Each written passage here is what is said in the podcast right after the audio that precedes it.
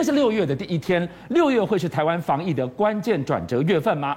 我们现在给大家看到的是今天刚刚上路的六大儿童疫苗接种站，今天开打了，有家长清晨五点就来排队耶，就是希望能够拼在端午节之前完成全台儿童的疫苗施打。观众朋友，我给大家来看今天最新关于防疫的数字。今天本土病例八万八千两百四十七，圈起来这个数字它没有过前高，什么概念呢？现在专家已经说了，到昨天为止呢，本土确诊个案突破两百万大关，他们估哦，十天之后台湾可望慢慢脱离高原期，可以这么乐观吗？但是我们更关注是这个数字。死亡个案持续在高峰，一百二十二个人。我们关注致死率，致死率会是台湾接下来防疫决战的生死线。我们来看到哦，十天之后是什么概念？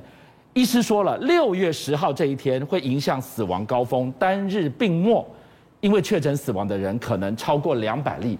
如果这一天真的到来，那会如何的冲击台湾的整个医疗？我们当真可以这么乐观吗？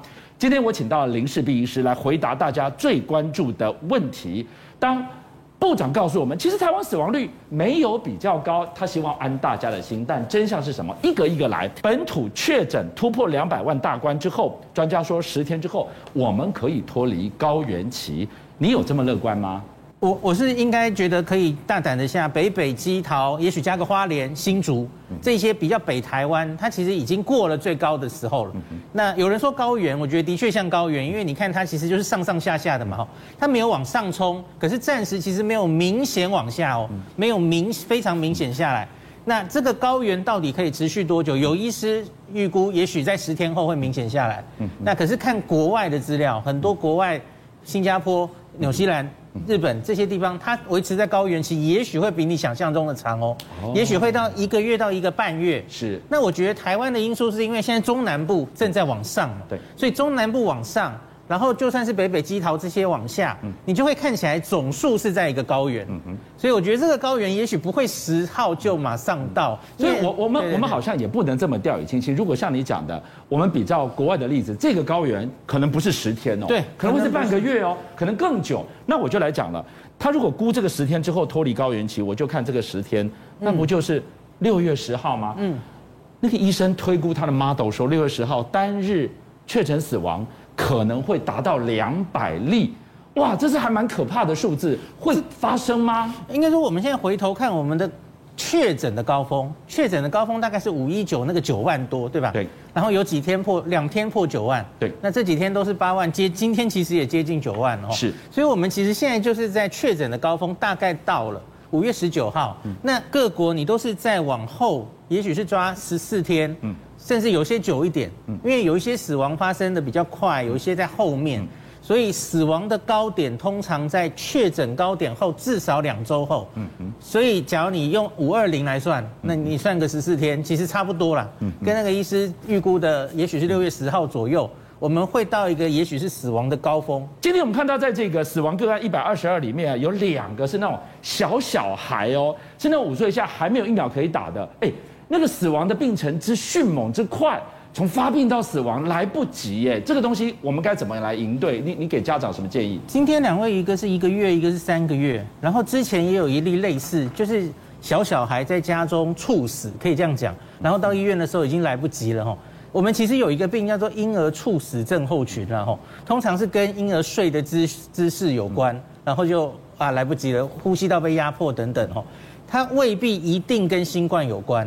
那可是我觉得大家当然一定还是担心嘛吼，我们有看到那么多脑炎的案例，然后进展得很快吼，所以我觉得在这个五岁以下还没办法打疫苗之前，可能也快了吼。美国大概六月十五号会开会了哦，我们也许会打了。可是，在还没办法之前，我觉得就是特别是中南部，我发现很多听友跟我说哦，他们是三代同堂，很多人都住在一起哦，常常一个人感染就全家都感染。我觉得这时候你可以做的就是。在这个周围绕的这个小朋友周边的大人，他的哥哥姐姐，还有老人家也很重要。趁现在还来得及，赶快在端午节前打疫苗，保护这个小朋友。是，好，谢谢林医师给大家的提醒。当我们讲到了台湾防疫的同时，今天六月一号，中国防疫是一大日子。这一天发生什么事了？上海原本说封控解封等的没完没了，终于今天正式解封了。但明明好事，上海人为什么忧喜参半？而现在清零更无极限了吗？从沙漠到南极都要清零，经济数据已经跳水了，但习近平还是下令清零。无顾李克强的警告，顾经济，现在只能二选一吗？好，站在台湾看上海，其实真的是希望上海的这些观众朋友都能够恢复这样的生活。刚刚俊相哥讲得好啊，忧喜参半，喜的是什么？导播再给大家看一下，昨天晚上放烟火啊，两个月的这个风控终于解除了，所以上海的民众呢，哇，放烟火庆祝，我们终于六月一号，还是真的很开心啊。他们过了那么多天要封控解除了，可是呢？没有那么简单哦，因为从今天开始的新生活是怎么样？巨强哥，你要到公共场合，你要到商场的这个展览会，你要搭这样运输工具，你要做核酸，要做酸酸，所以你看到处都要去做。三天之内没有核酸检测的这个证明，你几乎哪里都不能去，卖场、捷运。那当然了哈，有一个网络上的一个影片呢，我也看了好几次。他说呢，因为上海现在六月一号要解除封控了。所以终于可以离开了。上次不是看到很多人跑去虹桥站搭高铁要离开吗？搭快铁吗？哇，这个是往外跑的。俊相哥，你看到有没有？哇，这个来回车流差很多。离开上海的是，但是但是有没有多到那个程度？我倒也觉得哈，就是是怎么回事？离开上海的三十分钟之后解控以后，哎。想离开上海的车确实多，那有人讲说我们不能出去外面绕绕看看亲人吗？哈，也不是说他们就是逃亡，这个跟大家讲清楚，是是有看到离开上海的车跟进去上海的车比较起来离开的比较多，这是上海目前最新的情况。但是上海之外，我们要讲北京啊。北京一直没有像三月底四月的时候上海这么严重，而且没有进到真正的封控。可是北京小区都是各自封的，所以北京现在看起来很担心变成是上海的状况，所以直接就来硬的了。北京很多地方直接硬隔离，他把那个蓝色我们看到已经好几次，看得越来越熟悉的这个隔离的这个围篱的这个钢板呢，直接都来了，把北京许多可能出现。确诊的区都把它先围起来，让你根本都不能够进去。刚刚我们的那个横标正好把那个挡住了，没有看到，整排都是。哎，这个就清楚了，有没有？路的两边都是这首，哎，这不是上海，这是北京啊。所以呢，从上海封到北京，中国大陆面对这个 COVID-19 的疫情，它的方式呢就是封。那封造成的问题，其实等于是重演啊。这个等于是老片重演，上海出现的问题，北京也来了。那北京小区外面，大家要买东西，要买物资，有一些是我们。大整个社区买的，你现在把那个铁围篱封起来以后，我东西送不进去了怎么办？东西送不进去就坏掉了，就坏到了小区外面，这也会是北京现在目前面对的问题。不过。我相信有了上海的经验，北京应该会走得比较顺，因为以前发生了抗议啦，民众的这些物资烂掉啊，会有人去偷换标签等等的哦，北京应该会好好做处理。刚从上海到北京，这一切的画面都在一个指导方针之下，就是清零。我今天就是清零，没有别的路。但是清零，你清上海、清北京、清人住的地方，我倒可以理解。清到了南极去了呀！好，这就是为什么 WHO 的秘书长谭德塞要跟中国大陆讲说，你也不要做到这么走火入魔。你今天上海、北京人多嘛？你这个在南极的这个中国大陆的这个研究队为什么也要做？但是可能就是政策的关系，中国人就是一定都要做核酸，所以你可以看到南极的这个他的这个研究实验站，他也一样要做核酸。那这事情代表了他们的决心的哈。不过把镜头拉回来，你就会发现说，因为。